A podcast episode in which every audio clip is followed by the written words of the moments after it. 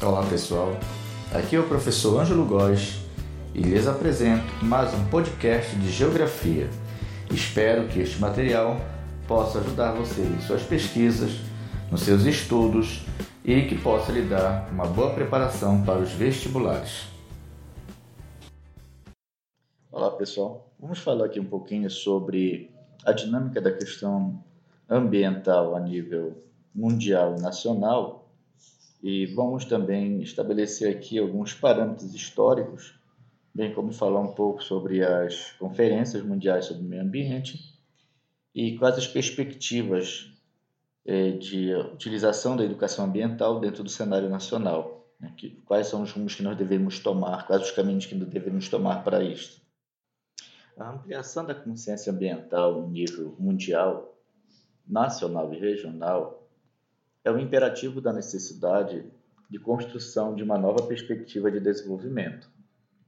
Dessa forma, pessoal, o desafio da superação do atual modelo, e que é um modelo historicamente sustentável, ele é algo da ordem do dia.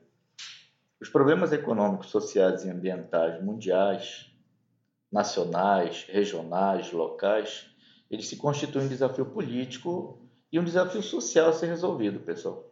Somente assim poderemos ter de fato uma nova sociedade, uma sociedade que poderia ser, é, que possa ser considerada sustentável. Procurando fazer, pessoal, um, um, uma breve análise do, da evolução dos modos de produção, nós podemos dizer assim que o comunismo primitivo foi o modo de produção que não gerou uma grande transformação da natureza, até porque os recursos utilizados pelos seres humanos naquele momento eram recursos muito limitados, bem como também o escravismo.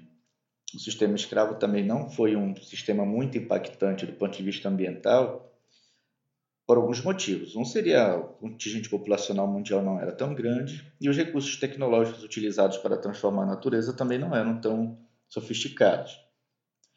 O sistema feudal é, na Europa, tomando como referência a Europa, já gerou algum impacto ambiental porque foram desenvolvidas algumas técnicas agrícolas que se baseavam no desmatamento. Né? Muitas áreas foram plantadas, o que permitiu, o que gerou um impacto ambiental, mas que também não foi tão considerável assim. É, com o desenvolvimento das cidades, com o êxodo rural, ainda no final lá do, da Idade Média, nós já começamos a ter uma, uma considerável modificação da estrutura é, organizacional populacional, com o surgimento das cidades, e aí nós podemos já evidenciar na paisagem, de fato, sendo representadas grandes transformações ou algumas transformações no meio ambiente. A poluição já começou a ser verificada. No entanto, é no século XVIII, com a Revolução Industrial, que podemos perceber no início de preocupação de alguns indivíduos com relação à questão ambiental. As cidades europeias, sobretudo as cidades londrinas, elas representavam bastante a situação de um modelo de desenvolvimento baseado no sistema capitalista, já na fase do capitalismo industrial, que esse modelo ele se tornava incompatível, ele era um modelo que não casava com a questão da preservação ambiental. Bem, mas a ideia que se tinha até então era que os recursos naturais eram, eram infinitos e poderia se mexer na natureza, poderia se retirar os recursos e que não havia possibilidade de deles acabarem. Eu, eu até acredito que em alguns casos eles pensavam que os próprios recursos poderiam se reproduzir de uma maneira até que mágica, mas que eles poderiam se reproduzir. Então não havia uma preocupação com a possibilidade dos recursos acabarem. Vale ressaltar também, pessoal, que não dá para você fazer uma, uma separação, uma, uma luta, uma dicotomia entre socialismo e capitalismo que se refere ao meio ambiente, à questão ambiental. Porque tanto o sistema capitalista como o sistema socialista, eles lidaram com a natureza como se fosse simplesmente uma mercadoria, não havendo uma preocupação nem por um sistema nem por outro sistema em trabalhar a ideia da, daquilo que nós temos hoje como sustentável. Então, isso também é algo interessante se destacar. Em relação ao início propriamente dito da preocupação ambiental a nível mundial, nós podemos dizer que a década de 60 ela começa a marcar o início dessa preocupação e a década de 70, 1972 para ser mais exato, vai inaugurar uma preocupação do ponto de vista da ONU sobre a questão ambiental mundial. Foram muitos os problemas, as catástrofes verificadas até esse momento e que demonstravam que o sistema capitalista ele precisava de uma revisão. Então, a, a Organização das Nações Unidas ela vai promover a primeira conferência sobre meio ambiente, primeira conferência a nível mundial, a Conferência de Estocolmo, na Suécia, onde nessa conferência ficou bem, de, de, bem declarado assim uma preocupação por parte da ONU em relação à questão do uso dos recursos naturais dentro do sistema capitalista e a necessidade de encontrar uma solução, uma fórmula para a gestão desses recursos. A Conferência de Estocolmo na Suécia é mais um marco de fato, mas do ponto de vista assim do que pode ter sido produzido para contribuir para a resolução desse problema, nós podemos dizer assim que foi simplesmente o primeiro passo, não houve uma grande resolução. Nesta conferência nós tivemos é, dois posicionamentos muito claros: o chamado desenvolvimento zero e o chamado desenvolvimento a qualquer custo. O desenvolvimento zero ele foi defendido pelos países capitalistas desenvolvidos, entendendo que o mundo não tinha mais condição de ter mais países desenvolvidos, então eles propunham parar o desenvolvimento de uma certa maneira, assim, não haver um maior crescimento ou mais países se desenvolvendo, como Brasil, Argentina, dizendo que o mundo não tinha capacidade para suportar toda essa quantidade de países desenvolvidos e a forma como eles consumiam. E os países pobres, dentre eles o Brasil, começou a surgir, dentre eles surgiu a ideia do desenvolvimento a qualquer custo. O desenvolvimento a qualquer custo dizia que, assim como os países desenvolvidos tiveram o direito de se desenvolver, os países subdesenvolvidos também tinham direito e importasse como. E a lógica realmente era fazer uma exploração dos recursos naturais para alcançar o desenvolvimento já é, patamar em que os países desenvolvidos já tinham. Então, foram dois grupos que se definiram dentro desta conferência. Depois da conferência de Estocolmo, na Suécia, nós poderíamos destacar a conferência de Montreal, no Canadá, de 1987.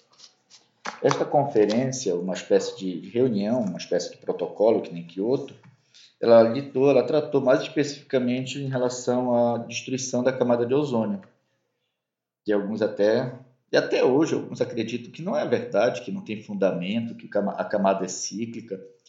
Mas naquele momento já houve uma discussão em Montreal, no Canadá, e foi feito uma espécie de acordo entre os países para a redução nos anos subsequentes, o que acabou ocorrendo, da produção de clorofluorcarbonetos, que era um composto utilizado em sprays, a, a refrigerado, aparelhos de ar refrigerado, isopores, e que hoje praticamente foi erradicado da maioria dos países do planeta Terra.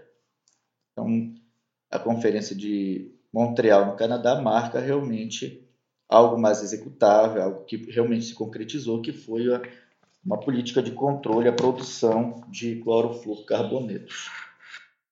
Em função da ausência de uma decisão sobre que rumos tomar após a Conferência de Estocolmo na Suécia, que apresentou, como já falei anteriormente, o desenvolvimento zero e desenvolvimento a qualquer, qualquer custo, a ONU ela resolveu contratar uma equipe de cientistas para apresentar uma solução a esta problemática, uma, uma alternativa ao desenvolvimento zero, ao desenvolvimento a qualquer custo.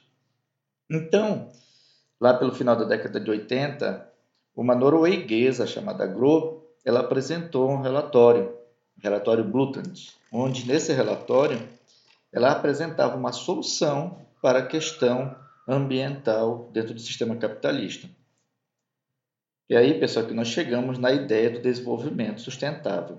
E esta proposta de desenvolvimento sustentável, que dizia que os países, sim, pobres, tinham o direito de se desenvolver, bem como os países ricos já eram desenvolvidos, e os países ricos não precisavam ter um desenvolvimento zero, eles poderiam continuar se desenvolvendo do ponto de vista econômico, contanto que tanto os ricos quanto os pobres eles respeitassem os ciclos de reprodução da natureza e trabalhassem de maneira inteligente e racional os recursos naturais que um dia iriam ser é, extintos, que iriam acabar, como por exemplo petróleo, carvão, mineral, entre outros.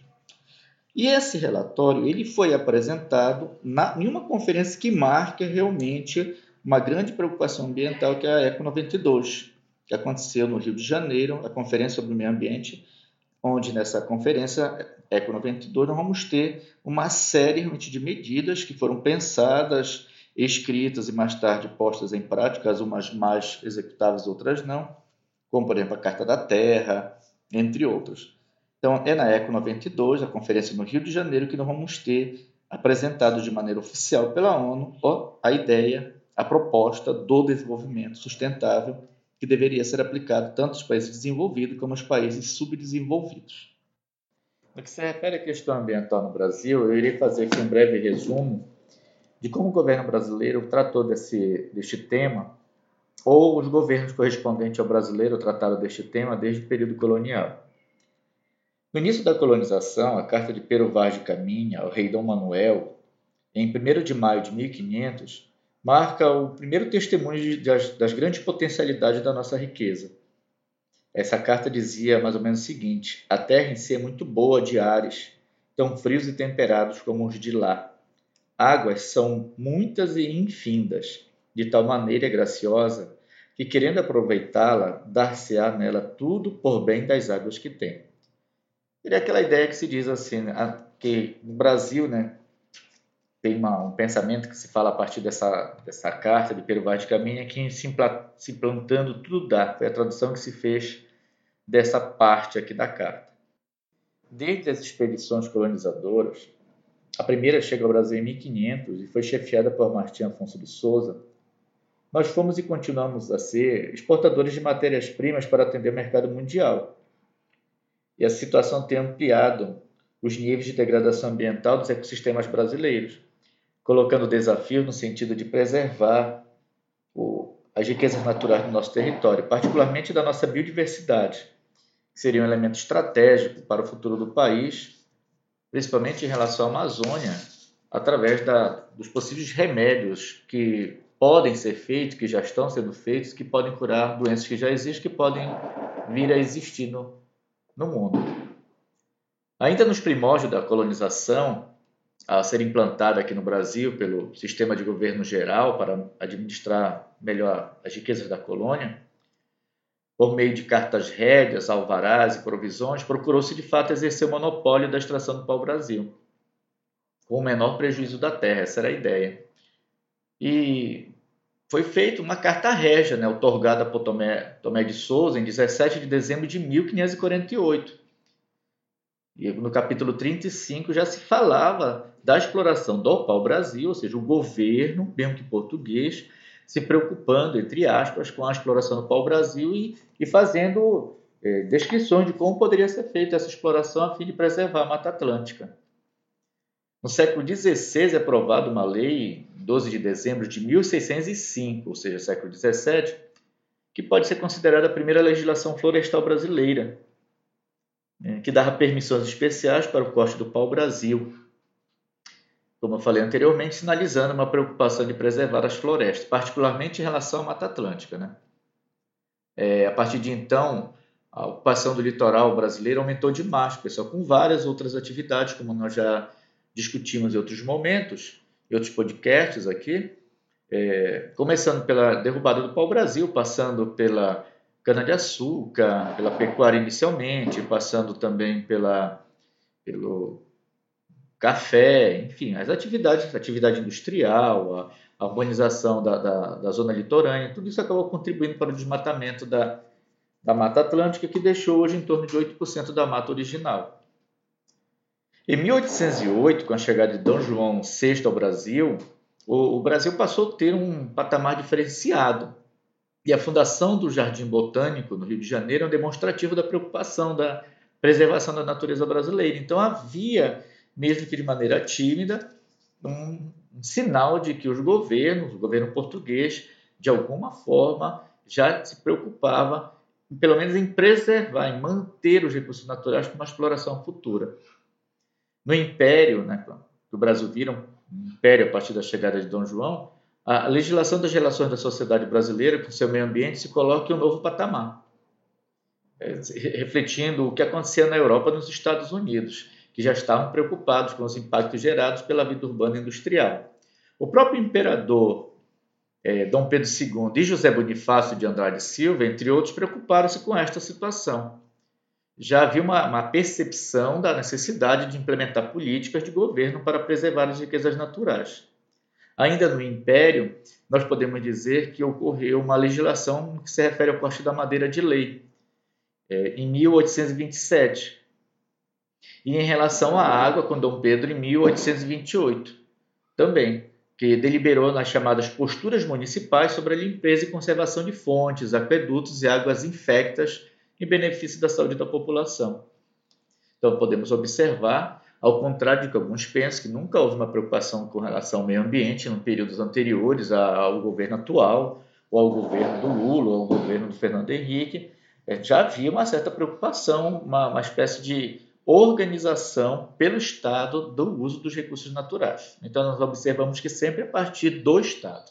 Constata-se assim nas esferas governamentais as preocupações em relação à questão ambiental no Brasil, registradas em seus ciclos econômicos, iniciando com o pau-brasil, com cana-de-açúcar, mineração, pecuária, o café, nas diferentes etapas do desenvolvimento desse país. Um país que hoje pode ser considerado industrial e gerador e concentrador de riqueza, colocando-se como uma das principais economias do planeta, isso é inegável. No século XX, ainda nos anos 30, foram aprovados os, o Código Florestal, pessoal. Os códigos, na verdade, florestal de Minas, Energia e de Águas. Nos governos da ditadura de 64 e 88, os militares participaram desse processo de uma maneira contraditória, podemos dizer assim. Inclusive, é, o Brasil participou da, da primeira Conferência Mundial sobre Meio Ambiente, que aconteceu em Estocolmo, como já falei anteriormente, e ao posicionamento do Brasil, apesar de apoiar a preservação do meio ambiente, mas foi um posicionamento de atrair as empresas para o território brasileiro, especialmente para a Amazônia, porque a ideia naquele momento era promover um processo de ocupação da Amazônia. Então, por isso que diz que foi contraditório. Que, por um lado, o Brasil demonstrar preocupação com o meio ambiente, mas, por outro lado, ele, ele atraía, ele chamava, ele convocava as empresas para vir ocupar a Amazônia. Portanto, pessoal, podemos observar a partir destas afirmativas anteriores, estas datas, leis, que o governo brasileiro ele construiu, no decorrer do nosso processo de formação histórico-geográfica, uma relação realmente de, de produção, de cuidado, de atenção ou de melhor gestão dos recursos naturais. Claro, pessoal, que muitas destas leis que foram criadas Algumas delas foram para inglês ver e outras foram para atender as necessidades dos grupos dominantes da nossa sociedade. No entanto, a gente observa, a partir da atual Política Nacional do Meio Ambiente e até mesmo da Constituição Brasileira, aprovada em 1988, que houve uma preocupação, que está havendo uma preocupação no governo brasileiro e há uma permissão é, de uma maior participação da sociedade civil organizada destas políticas ambientais. É, a Constituição de 88, no capítulo 6, que trata do meio ambiente, nos seus artigos 225, no seu artigo 225, declara o seguinte: todos têm o direito ao meio ambiente ecologicamente equilibrado, bem do uso comum do povo e essencial à sadia qualidade de vida, impondo seu poder público e à coletividade o dever de defendê-lo e preservá-lo para as presentes e futuras gerações. Então, reparem muito interessante aí na nossa Constituição de 88 e a que faz parte da Política Nacional de Meio Ambiente, uma, um Estado presente na questão, chamando para si a responsabilidade, até porque sempre chamou, mas também é, compartilhando essa responsabilidade com a sociedade civil organizada, dizendo que também é obrigação da coletividade o dever de defender e preservar os presentes para as presentes e futuras gerações os recursos naturais, o meio ambiente ecologicamente equilibrado. Então, muito interessante. Olha que essa Constituição ela antecede a ECO 92. Então, isso é algo que merece ser destacado. A atual Política Nacional de Meio Ambiente, aprovada pela Lei número 6.938-81, já incorporava esta visão sistêmica e criava os mecanismos de implementação dessa política. Isso, então, pessoal, ainda no período militar. Seu objetivo maior é a preservação, a melhoria e a recuperação da qualidade ambiental, criando desta maneira condições para o desenvolvimento econômico e social, protegendo a vida. Então, mesmo em 81 já havíamos, uma, dentro da Política Nacional de Meio Ambiente, uma lei que estava rezando sobre a preservação do meio ambiente. O responsável pela execução dessa política seria o Sistema Nacional de Meio Ambiente, e que seria regulamentado pelo decreto de 99.274 de 6 de julho de 1980, constituído pelos órgãos e entidades da União, dos estados, do Distrito Federal e pelas fundações públicas envolvidas nas questões ambientais. É muito interessante, pessoal. Em 80 já, ou em 81, pela, pela Política Nacional de Meio Ambiente, é, já havia um indicativo de que as responsabilidades pela preservação do meio ambiente não passavam só pela União, mas também pelos governos estaduais, pelo governo distrital, no caso do Distrito Federal, e também pelos governos é, municipais. Então, é, é interessante saber isso, até para você poder se basear e fazer afirmativas futuras. Então, pessoal, quais seriam as obrigações, o, papel da, do Sistema Nacional de Meio Ambiente, chamado SISNASA, que vai se organizar a partir de 80? O, o, o governo federal, então, ele passou a reger sobre os padrões de qualidade ambiental, que seriam de qualidade preventiva, o zonamento ambiental, que é muito importante, então o zoneamento ele seria o ordenamento adequado de um determinado espaço territorial, levando em consideração as variáveis físicas, sociais e econômicas. Aqui para a Amazônia seria o chamado zoneamento econômico ecológico. A avaliação dos impactos ambientais, que seria a partir do, dessa avaliação que os projetos poderiam ser implantados. Então, existem muitos projetos implantados na Amazônia que tiveram atraso na sua execução porque não apresentaram um relatório de impacto ambiental favorável. O licenciamento, que também é feito pelo governo. Então, essa SISNAS, o Sistema Nacional de Meio Ambiente, ele, ele que promove licenciamento, autoriza a implantação de determinado empreendimento, colocando condições ambientais para o seu funcionamento. Então, diz, pelo menos do ponto de vista oficial, que deveria ser produzido, construído para poder funcionar aquele projeto. Além disso, também reza sobre a criação de espaços territoriais especialmente protegidos pelo poder público federal, estadual e municipal, que seriam, por exemplo, as reservas extrativistas, as estações ecológicas, as áreas de proteção ambiental, que nós temos muito no sul do Pará. E também fala, reza sobre as penalidades disciplinares ou compensatórias quando não são cumpridas as medidas organizadas pelo Cisna, Cisnama. Falei Cisnas, eu acho, anteriormente. Desculpe, Cisnama. Né? Que seria é, o Sistema Nacional de Meio Ambiente. E também o Sistema Nacional de Meio Ambiente ele é destacado, é, ele obriga que sejam feitos é, relatórios de qualidade do meio ambiente. Normalmente, esses relatórios eles têm o objetivo de divulgar a situação ambiental do país e, no caso de projetos, do projeto, de infraestrutura, enfim. Então, esses relatórios eles deveriam ser publicados, eh, esse relatório de qualidade do ambiente, é, anualmente. Né? Infelizmente, só foi publicado nos anos de 84 e de 93. Para finalizar, pessoal, de que maneira o Estado tem tratado a questão ambiental do ponto de vista legal, vale destacar também a criação da CONAMA. A CONAMA foi instituída pela Lei 6.938-81, que dispõe sobre a Política Nacional de Meio Ambiente e regulamentado pelo Decreto-Lei 99.74/90. É um órgão executivo deliberativo do sistema e ele é composto por plenário, Centro Internacional de Projetos Ambientais, que seria o CIPAM, câmaras técnicas, grupos de trabalho e grupos de assessoria, e é presidido pelo ministro do Meio Ambiente.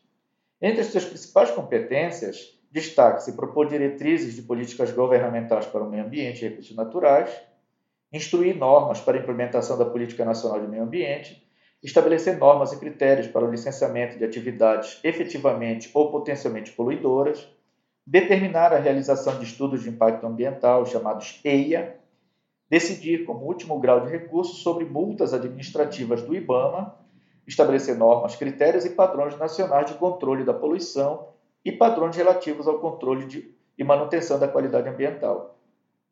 Além disso, pessoal, estabelecer normas relativas às unidades de conservação, chamadas UCI, e estabelecer critérios para a declaração de áreas críticas, saturadas ou em vias de saturação.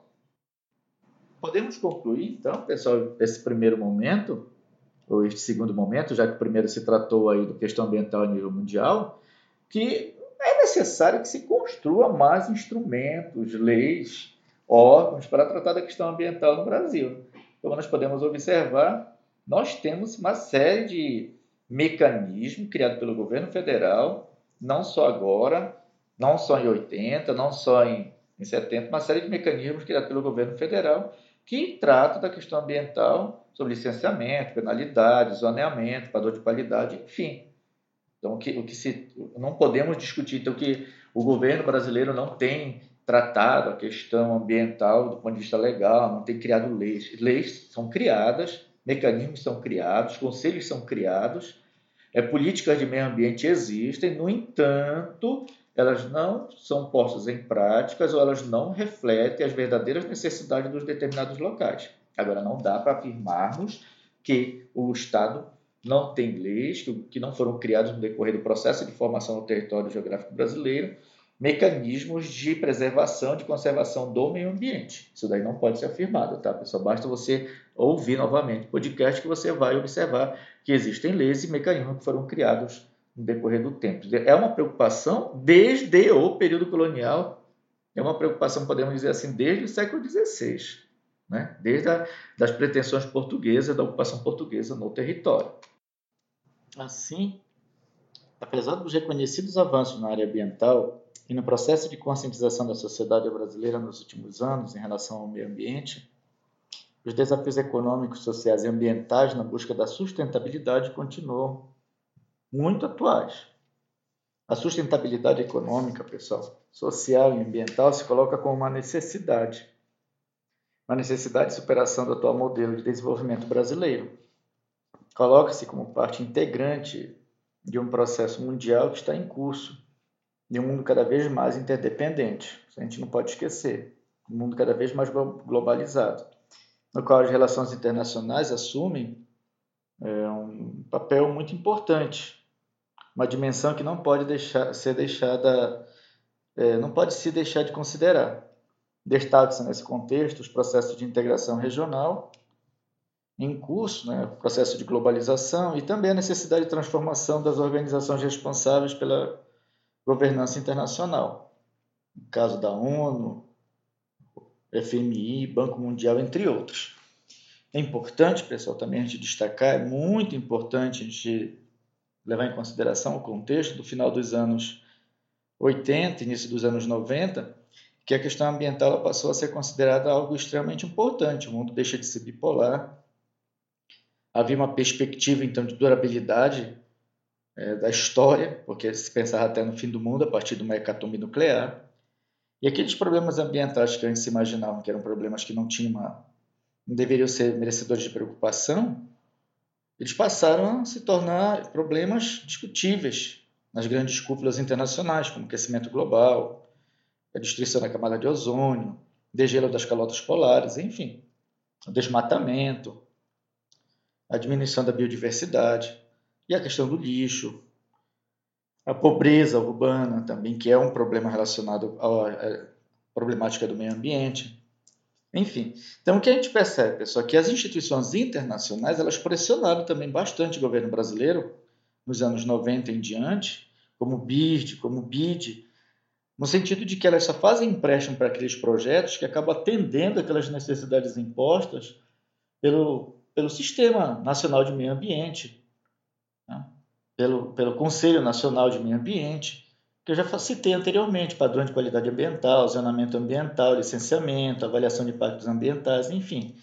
Então, esses organismos eles forçam o governo a pensar a questão ambiental, pelo menos do ponto de vista das diretrizes internacionais, no sentido de que ou o governo procura apresentar esses relatórios ou o governo não conta com apoio externo financeiro para fazer investimento com o processo, por exemplo, investimento de macrodrenagem da bacia do Uno em Belém, ou investimento em grandes projetos, mais modernamente falando, aqui na Amazônia.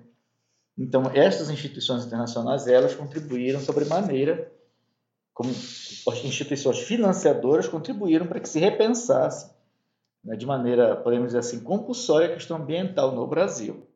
Logo, pessoal, não dá para tratarmos a questão ambiental no Brasil, pelo menos se falar em caminhos do, do, da questão ambiental no Brasil, sem que haja um conhecimento do funcionamento dos órgãos que lidam com o meio ambiente. Ter esse conhecimento da história, eu acho que é fundamental para poder se caminhar O início do caminho é o conhecimento da questão ambiental, é o reconhecimento de que existem leis no Brasil que procuram proteger a questão da nossa, recursos naturais, dos nossos biomas. É reconhecer que estas leis, elas infelizmente não são postas em práticas, quando elas são postas em práticas, elas são falhas. É reconhecer que a discussão ambiental no Brasil, ela acaba sendo reflexo da discussão ambiental mundial e que os organismos internacionais pressionados pelas populações de seus países de origem, populações estadunidenses, populações japonesas, populações europeias, acabam limitando, acabam criando diretrizes para que sejam feitos empréstimos a partir da luz daquilo que poderia ser algo menos impactante ao meio ambiente. Então, eu empresto dinheiro se por acaso vocês apresentarem todos os relatórios necessários. Então, eu tenho que reconhecer que, que as ONGs que, a, que, as entidades internacionais, até oficiais, porque em nenhum momento aqui nesse podcast tratei das entidades não governamentais, sim das governamentais, porque as não governamentais a gente vê qualquer questão de internet se encontra aí. Mas a minha, minha preocupação aqui foi demonstrar que os organismos internacionais, que normalmente são taxados como grandes responsáveis pelos grandes desmatamentos e coisas similares, que eles criam um mecanismo para que os governos de países como o Brasil não possam desmatar de maneira aleatória. Mas isso, pessoal, após o final dos anos 80 e início dos anos 90. Então, isso é uma realidade atual. Então, o caminho é, é o reconhecimento. Então, outra coisa também, precisamos participar de forma ativa através das entidades que já foram constituídas a partir dos conselhos municipais para discutirmos o meio ambiente, desde o igarapé da cidade que está sendo assoreado, o igarapé de fora da cidade, da área urbana que está sendo assoreado, uma ponte que é mal feita, Tá? Uma rua que é feita sem planejamento, isso é discutir o meio ambiente. Não dá para discutir meio ambiente externo se a gente não discute o meio ambiente do bairro. Então, isso precisa ser pontual. É a partir da discussão do meio ambiente no local, no bairro, na comunidade, na, nas, nos grupos de, de, jovens, é que pode se discutir o meio ambiente a nível nacional. É a partir do local que a gente vai conseguir mudar a estrutura nacional. Então, o caminho passa pela organização, sim, local regional e depois nacional. Além do mais, pessoal, nós precisamos também é, usar de maneira adequada alguns termos. Desenvolvimento sustentável, não dizer, não falar em desenvolvimento sustentável, é, enquanto apresentação oficial antes da, dos anos 90, isso só vai ser no final dos anos 80, início dos 90.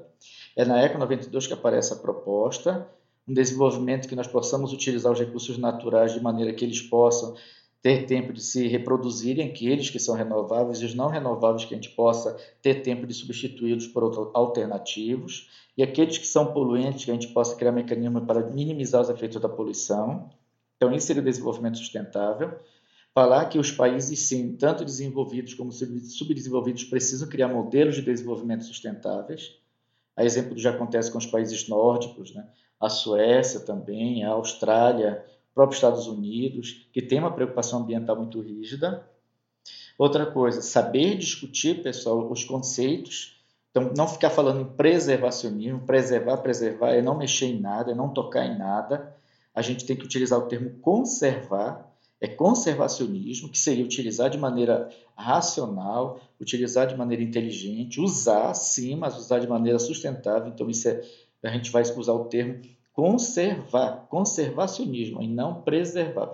Quando você usa o termo preservar, dá a impressão que você é um ingênuo, uma pessoa que não quer mexer em nada, é intocável, ninguém pode tocar na, naquela natureza, nos recursos naturais, minerais, na, na, não pode desmatar. Então, tem que procurar utilizar de maneira adequada é, essas conceituações. Bem, finalmente, pessoal, compreender e trabalhar a questão ambiental como parte integrante da história da humanidade, nas suas relações com a natureza e permitindo transcender os problemas que lhe deram origem na sociedade atual. Então não adianta ficar culpando somente o sistema capitalista. Na verdade, pessoal, nós temos que trabalhar com uma melhora, um melhoramento do ser humano, concepção de, de, mundo realmente do ser humano. Só assim nós podemos propor realmente uma, uma alternativa a este modelo excludente e destruidor do meio ambiente que é o sistema capitalista.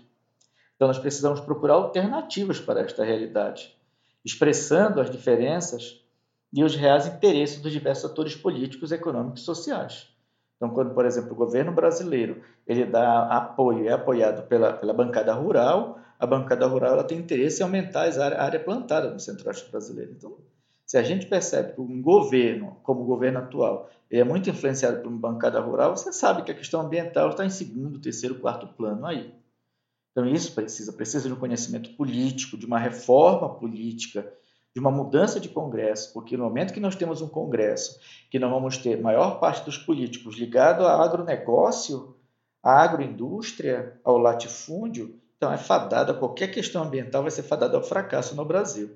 Então não dá para falar também mudança de uma perspectiva ambiental no Brasil se nós não mudarmos os políticos, os legisladores, os executores que vão trabalhar a questão administrativa no país. E a gente só vai poder realmente trabalhar uma mudança no, campo político se nós tivermos eleitores conscientes, conscientes, críticos, conhecedores da nossa história, conhecedores das leis que existem, e assim você vai poder escolher um político que possa iniciar uma mudança realmente.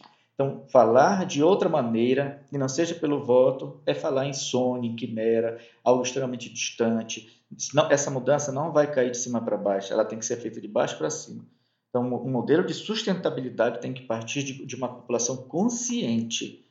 Tá? Enquanto as pessoas ficarem jogando lixo a torto direito nas ruas, nós não vamos, não adianta nem tocar na questão macro do ponto de vista ambiental brasileiro. Então passa por esses elementos aí, pessoal. Espero ter contribuído com essa discussão. Tá? O podcast foi feito em alguns momentos, você vai notar algumas diferenças, eu peço perdão por isso, mas eu tenho uma atenção para o conteúdo. E Gostaria também que se vocês tivessem mais interesse em ver outras aulas, dê uma, dê uma conferida aí na, na minha página, no meu blog, né, que daqui a pouco já irei dizer para vocês. Um abraço e até a próxima, pessoal. Para mais informações, acesse angelogos.blogspot.com. Lá você vai encontrar outros endereços que poderão lhe ajudar na sua pesquisa. Qualquer dúvida, entre em contato através do meu e-mail angelogosaj@gmail.com. Muito obrigado pela atenção.